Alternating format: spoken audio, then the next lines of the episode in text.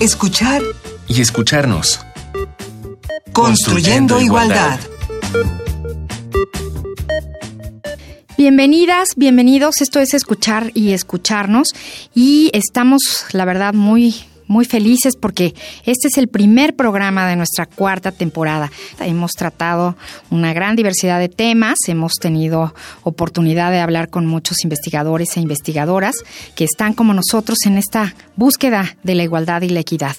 Este programa entonces es, es especial al comenzar nuestra cuarta temporada y también es especial en el tema porque me parece a mí en lo personal un tema importantísimo de tratar.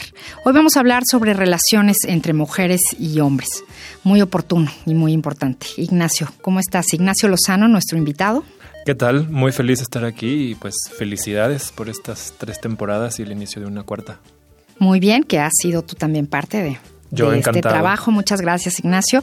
Ignacio es doctor en psicología por la Universidad Nacional Autónoma de México y profesor de tiempo completo en la Universidad Pedagógica Nacional.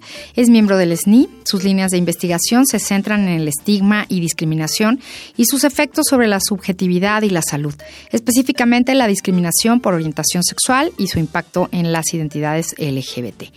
Y pues bueno, Ignacio, vamos a vamos a ver qué es esto, cómo nos relacionamos, qué ha pasado en el mundo y en este país después del Me del Me México. Hay muchas cosas que, que comentar, muchos extremos que se han tocado, muchas cosas justas e injustas, ya iremos platicando.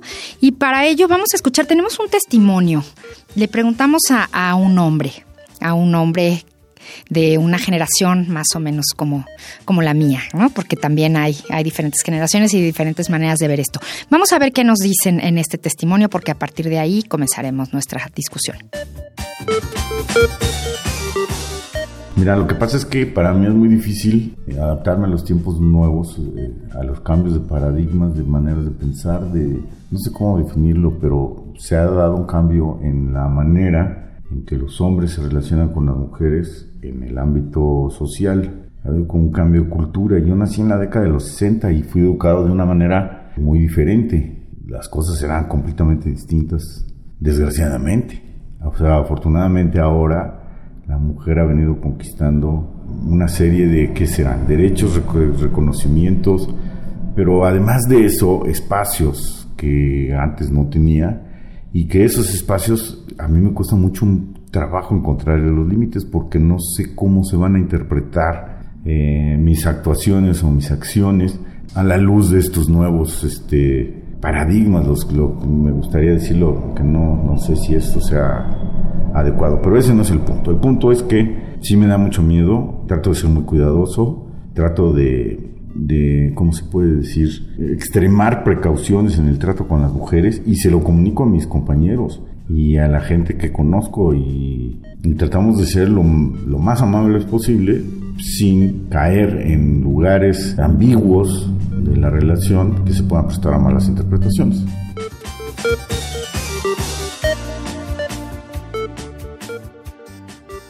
Pues ya escuchamos. ¿Qué te parece? Yo valoro muchísimo este testimonio y la introducción que tú nos haces.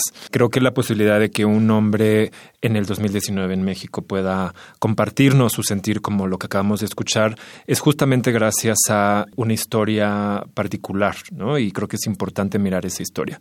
Em, porque justamente lo que nos estamos enfrentando, tanto hombres como mujeres, es a demandas de colectivos que se han hecho visibles por diferentes medios, como pueden ser las redes sociales con el MeToo, colectivos de mujeres que han denunciado constantemente ser blanco y víctimas de cierto tipo de violencia, ¿no? Es decir, ser blanco de violencia por el cuerpo con el que nacieron y por la identidad de género que se les asignó.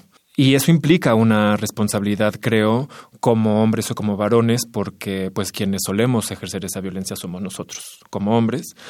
De tal manera que todo lo que estamos viviendo, el ingreso de las mujeres al mercado laboral, la doble jornada de trabajo para las mujeres, la denuncia masiva de acoso y hostigamiento sexual en diferentes espacios, como los lugares de trabajo, las escuelas, las universidades, la calle, de parte de mujeres, nos obliga, creo, eh, yo soy partidario de pensar que eso nos obliga a los hombres a repensar nuestro lugar en este mundo, es decir, a repensar el sujeto de la masculinidad, a elaborar y a proponer otras formas de ser hombre o de ser humano. y justamente tiene, creo que tiene que ser a partir o considerando y siendo respetuoso de las demandas que se están haciendo a partir de estos colectivos de mujeres. Y vámonos un, un, poquito atrás. ¿De qué estamos hablando? ¿A qué nos enfrentamos? ¿Cómo estamos construidos como hombres y mujeres? Pues mira, eh, yo creo que es muy importante ubicarnos como sujetos históricos. ¿Qué significa esto? Que tal vez si yo, Ignacio, hubiera nacido en otro siglo, pues yo me expresaría diferente, tendría otros gustos, otras formas de andar en la vida, ¿no? Creo que tenemos que referirnos a los inicios de la Ilustración, del Renacimiento. No quiero echarme una clase de historia, pero ahí pensar que nace esta idea de individuo centrado en lo masculino, en el hombre como capaz de, razonar y de ocupar diferentes espacios en lo público. Eso obviamente se fue transformando transformando y creo que eh, llega a un pico, por así decirlo, en el siglo XX, cuando las instituciones estatales adquieren una fortaleza muy relevante y que son instituciones ocupadas prácticamente por hombres, ¿sí? Porque si los hombres ocupábamos el espacio público, entonces aparece la división sexual del trabajo, donde los hombres nos ocupamos de lo productivo, las mujeres de lo reproductivo. Entonces las instituciones, tanto privadas como estatales, se llenan de hombres y eso significa que son androcentradas, que se centran en las necesidades, en las demandas y en los intereses de los hombres. Yo creo que eso se ha transformado poco, pero ha habido transformaciones y ahora podemos, por lo menos en México, hablar, por ejemplo, de paridad de género, que podemos ver en diferentes instituciones donde es importante que existan tanto hombres como mujeres en la toma de decisiones. Esto implica, y esto es importante, para lograr la igualdad de género. Pero un elemento fundamental de la igualdad de género es la violencia de género, es decir, la violencia que podemos llegar a vivir por nuestra condición de género, ya sea hombres o mujeres. Yo creo que la violencia de género no solo se ejerce contra mujeres, creo que es más grave contra mujeres y es más frecuente contra mujeres y además que ha sido más visible contra mujeres porque las mujeres se han podido organizar políticamente, no así los hombres. A pesar de que vivimos violencia a raíz de esta división sexual del trabajo y el patriarcado, no nos hemos sabido organizar políticamente para denunciar esas violencias. Las mujeres sí, y lo llevan haciendo décadas enteras. Entonces creo que tenemos que pensar de esa manera y agradezco mucho el testimonio que, que se comparte en el programa porque creo que reconoce eso, reconoce cómo estas demandas y estos colectivos van demandando transformaciones en las relaciones interpersonales y eso implica nuevas formas de pensarnos y pensar cómo queremos ocupar tanto el espacio público como el privado. Implica que, que se han escuchado, ¿no? Este testimonio da esa esperanza, ¿no? Claro, implica voltear a ver a las mujeres y sus demandas, escucharlas, creerles, ¿no? No poner en duda estas violencias e indignaciones que viven sin que eso minimice, porque la respuesta que yo suelo escuchar de hombres es que yo también sufro y yo también la paso mal. Me parece que estas demandas no quitan que como hombres también la pasamos mal. Yo sí soy partidario de que todos y todas sufrimos por el patriarcado de una u otra manera, pero creo que hay diferentes formas de vivirlo. Las mujeres lo viven de cierta manera y los hombres de otra. Y las mujeres han sabido organizarse, han sabido visibilizar esos malestares hasta un nivel político. Y eso implica entonces que quienes ejercemos esa violencia y muchas veces sin darnos cuenta, y por eso es valioso el testimonio, porque dices que hay que tener cuidado porque muchos no, no, saben cuándo están siendo violentos o cuándo no. Entonces, si no sabemos, andémonos con cuidado y no caigamos en actos que tal vez pensamos que pueden ser irrespetuosos. Esto no significa que no podemos ligar, que no podemos acercarnos a mujeres, que no podemos tener una sexualidad activa. Significa que tenemos que aprender a negociar cómo podemos ejercer ese ligue o esa seducción sin que yo incomode a la otra persona y que se sigan manteniendo mis deseos, pero también los deseos de la otra persona, porque la violencia implica anular la subjetividad y los deseos de la otra persona. Entonces, ahí estamos convirtiendo a una mujer, a una persona, en un objeto. A, a partir de nuestro deseo. Y la idea, creo, es más bien entender a las personas involucradas en esa relación como sujetos, agentes, capaces de tomar decisiones, de poder decir me gusta esto, no me gusta esto. Y si lo podemos decir, también implica que lo podemos escuchar y respetar esa escucha. Y esa violencia, por supuesto, eh, no estamos hablando de golpes. No necesariamente. Hay muchos tipos de violencia y hay muchas maneras sutiles. Así es. Desde un silencio, ¿no? La omisión, cuando mi pareja me pregunta algo y yo no le contesto, estoy siendo violento. ¿no?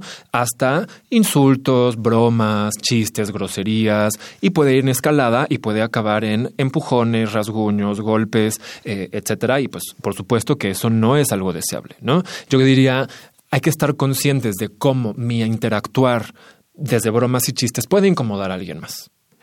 Y eso no significa que no pueda hacer bromas o chistes. Significa que tengo que cuidar el contenido de esas bromas y esos chistes y los espacios donde los hago. Pues les vamos a invitar a escuchar una canción. Tenemos hoy en nuestra sugerencia musical una canción que se llama I'm a Man, soy un hombre.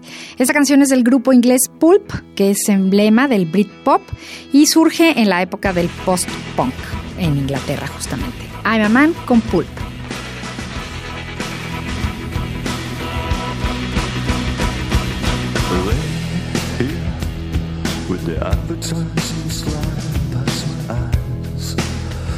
like cartoons from other people's lives.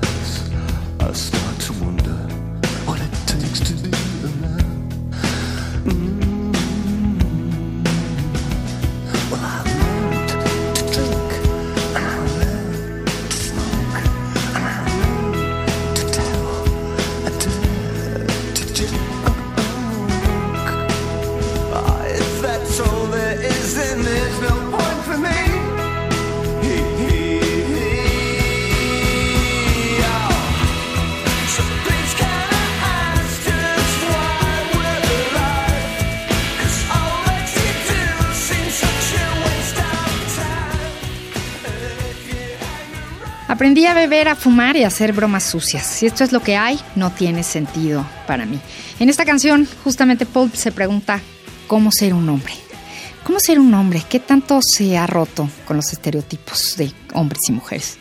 Yo, creo que hoy en día nos estamos, estamos viviendo eh, una transformación de diferente índole o varias transformaciones a diferentes niveles y que la coyuntura de esas transformaciones implica voltear atrás y mirar justamente que las personas, y esto ya se ha dicho, no, no, no, es que lo diga yo, pero ya se ha dicho de manera muy clara, no nacemos hombres o mujeres, ¿no? sino hay diferentes mecanismos sociales y culturales y políticos que nos llevan a permitirnos identificarnos como una cosa u otra.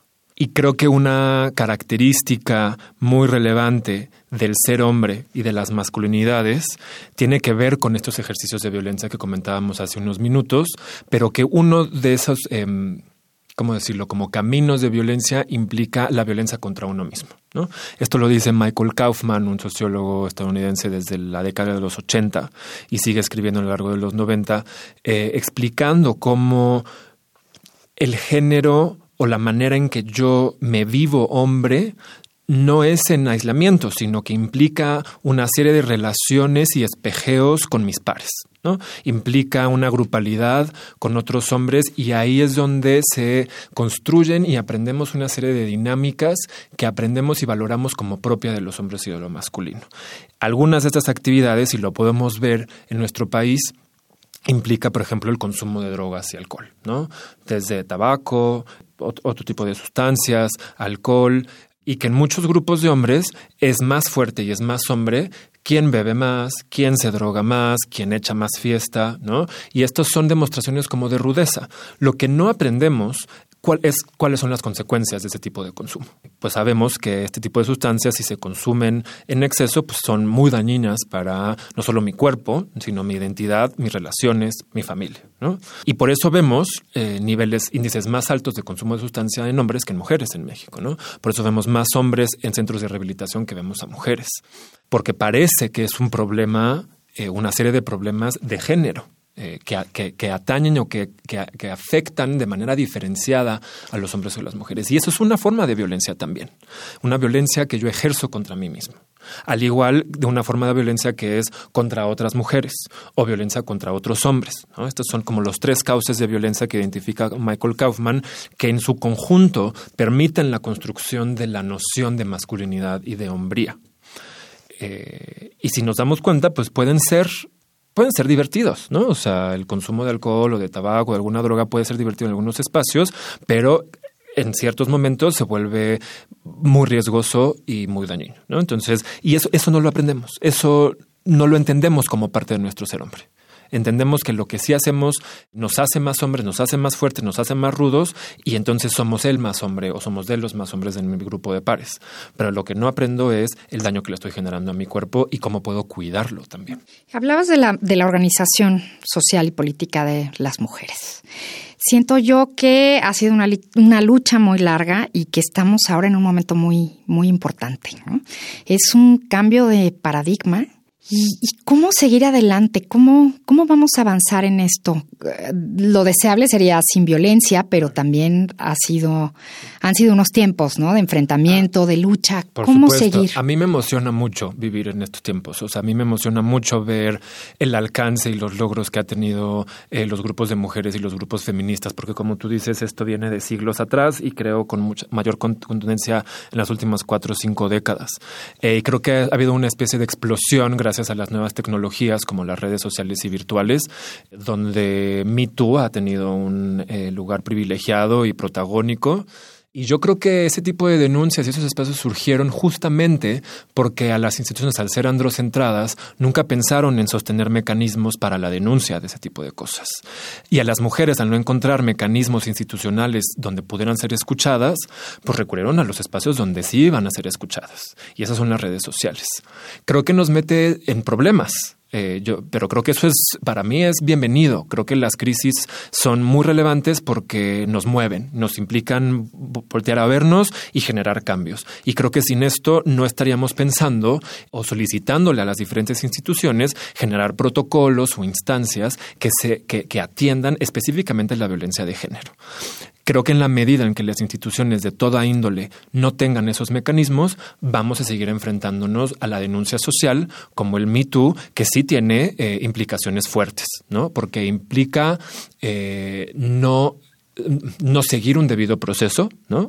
jurídico y legal, que es muy importante, es un derecho humano para toda persona acusada, implica eh, invisibilizar o no permitir el derecho de réplica de la persona acusada, y esos son elementos que creo que se tienen que tomar en cuenta por parte de las instituciones al generar estos mecanismos.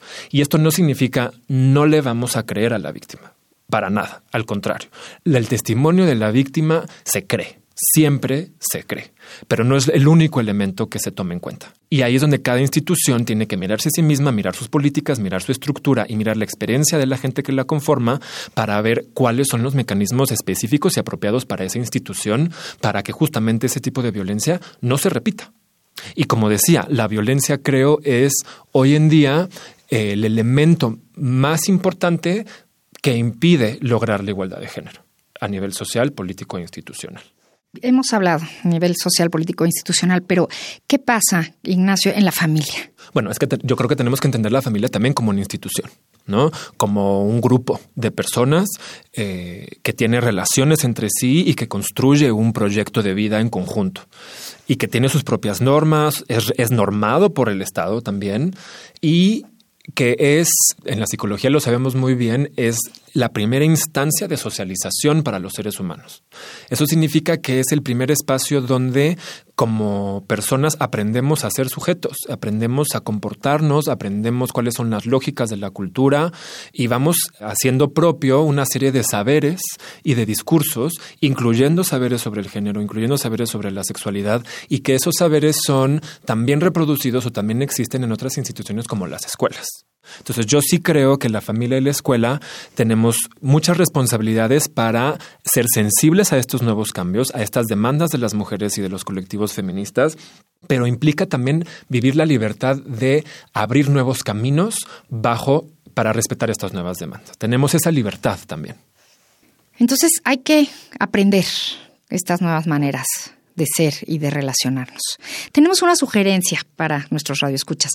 Hay un manual, así aprendemos a ser hombres. Vamos a escuchar. Cuestionemos lo natural de las masculinidades. Para seguir ahondando en el tema, te recomendamos el tomo 1 de la serie Pautas metodológicas para trabajar el tema de masculinidad en América Central este primer tomo lleva el título Así aprendimos a ser hombres e intenta desarrollar los conceptos en torno al tema de la masculinidad, respondiendo a las preguntas ¿Qué es la masculinidad? ¿Cómo somos los hombres? ¿Cuáles mandatos nos han gobernado? ¿Por qué nos cuesta expresar nuestros sentimientos más profundos? Y ¿cómo manejamos el poder? Teclea en el buscador Así aprendimos a ser hombres y lo hallarás disponible en formato PDF.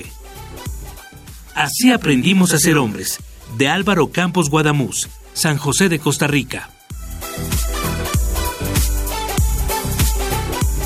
Pues ya saben, se puede buscar este manual. Hay muchas preguntas que nos podemos hacer y podemos responder o ayudar a responder a los hombres a nuestro alrededor. Es una buena sugerencia. Manual, así aprendemos a ser hombres. Ignacio, ¿cómo tendrían que ser estas relaciones hombre-mujer para lograr equidad? A mí me cuesta mucho trabajo decir cómo tiene o debe ser algo, ¿no? Por eso hablaba un poco de cómo yo veo que las instituciones sociales como la familia o la escuela o otros grupos eh, tienen la libertad de poder generar estas otras maneras de existir. Creo que cada institución, cada grupo se conoce mejor que nadie más. Y es ahí donde veo difícil poder decir, bueno, se tendrá que ser así o ¿no? Yo lo que pienso, eh, dada nuestra historia reconociendo los últimos 40, 50 años eh, de lucha política y social, creo que algo muy importante es escuchar a nuestras compañeras. Escuchar sus experiencias, escuchar sus vivencias y no ponerlas en duda. Y esto lo comparto porque es algo que a mí me costó trabajo hacer, que logré hacer, aprender a escuchar y lo hago, intento hacerlo siempre que estoy con compañeras de trabajo, con amistades, con mujeres que son de mi familia, eh, y no poner en duda lo que ellas están diciendo. Eso para mí ha sido muy formativo y ha sido muy educativo eh, entender pues que nuestras experiencias difieren mucho, pero que las experiencias de las mujeres comparten muchas cosas como la de los hombres también. Eso no significa que no haya especificidades, que no haya cosas muy propias y muy individuales, por supuesto que las hay. Pero esta escucha atenta, por así decirlo, a mí me ha enseñado a entender que muchas veces llegamos a ejercer violencia sin darnos cuenta o sin querer hacerlo y que es algo que podemos cambiar y que podemos transformar. Para mí eso es un elemento fundamental de la equidad de género. Y la escucha no es unilateral. Es decir, la escucha tendría que ser compartida, tendría que venir de todas las partes involucradas en el proceso comunicativo. Y escuchar también creo que implica no acaparar la voz, ¿no? Es decir, no abusar de la voz que yo tengo como varón en los diferentes espacios. Creo que eso es un privilegio que tenemos como hombres. Muchas mujeres no se atreven a hablar, a abrirse. Y esto yo lo veo en mis clases, ¿no? O cuando me toca impartir talleres, es común que en la mayoría de los espacios sean los hombres quienes más usan la palabra. Eh, y esto implica quitarle tiempo de voz a las mujeres. Eh, desde ahí implica esa sensibilidad y esa escucha. Creo que esa es una estrategia y que se puede aplicar de diferentes maneras, pero insisto, creo que algo sumamente relevante es que cada grupo y cada institución pueda elaborar y construir sus propios mecanismos y sus propias políticas que considere más relevantes para la igualdad y la equidad de género, porque se conocen mejor a sí mismas que nadie más. Y ahora hay, hay códigos no escritos que han cambiado. ¿Cómo nos comportábamos y cómo comportarnos ahora? Y lo digo por esta pregunta de, de, los hombres en su mayoría, ¿no? Ya no sé ahora cómo, cómo comportarme, cómo tratarlas, cómo sobre eso. Pues mira, me atrevo a suponer, porque no, no lo tengo muy claro, no me consta, que tal vez estos, estos códigos tienen que ver justamente en cómo nos relacionamos en el terreno de la sexualidad, ¿no? En relaciones heterosexuales sobre todo, no únicamente, pero sobre todo. Entonces, pues tal vez implica construir nuevos códigos no escritos, ¿no? Y tal vez pensar que eh, llegar en una fiesta a tocar a una mujer, pues se puede vivir como violencia. ¿no? Tal vez, aunque sea una caricia o agarrarle la mano, Tal vez no es violencia, tal vez no es acoso, creo que hay una discusión que se tiene que seguir teniendo, pero podemos reconocer que sí incomoda a la persona.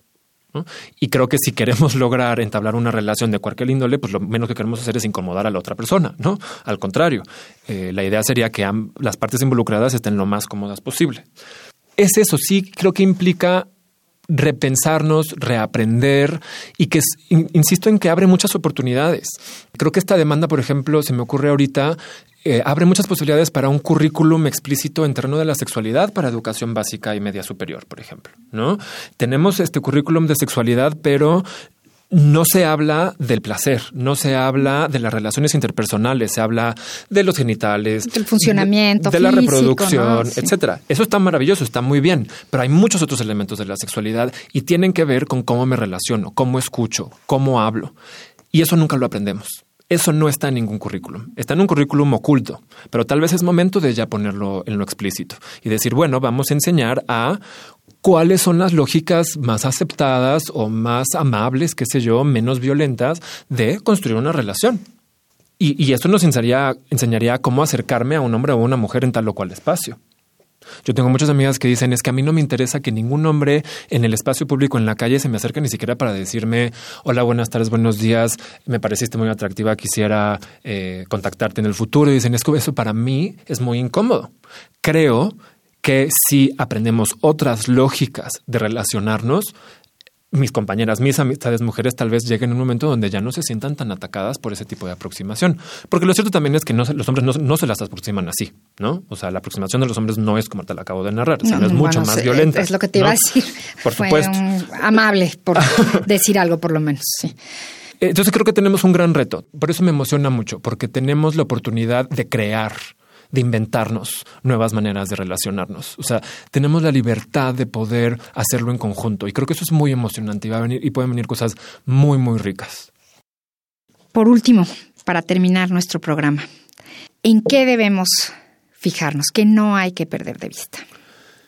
Yo creo que no hay que perder de vista la politización de las experiencias de las mujeres en torno a la igualdad y la violencia de género. Y creo que no hay que perder de vista que también como hombres somos víctimas del patriarcado y tenemos diferentes formas de padecerlo. Y que también nos toca politizar esas experiencias.